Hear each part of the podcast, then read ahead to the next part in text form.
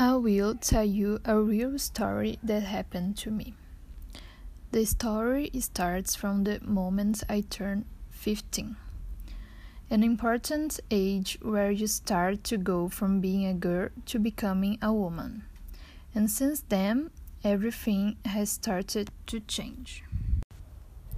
I started high school, new school, new phase, everything new. And every day, everything was different. As a song by Raul Seixas says, I was feeling like a true walking metamorphosis.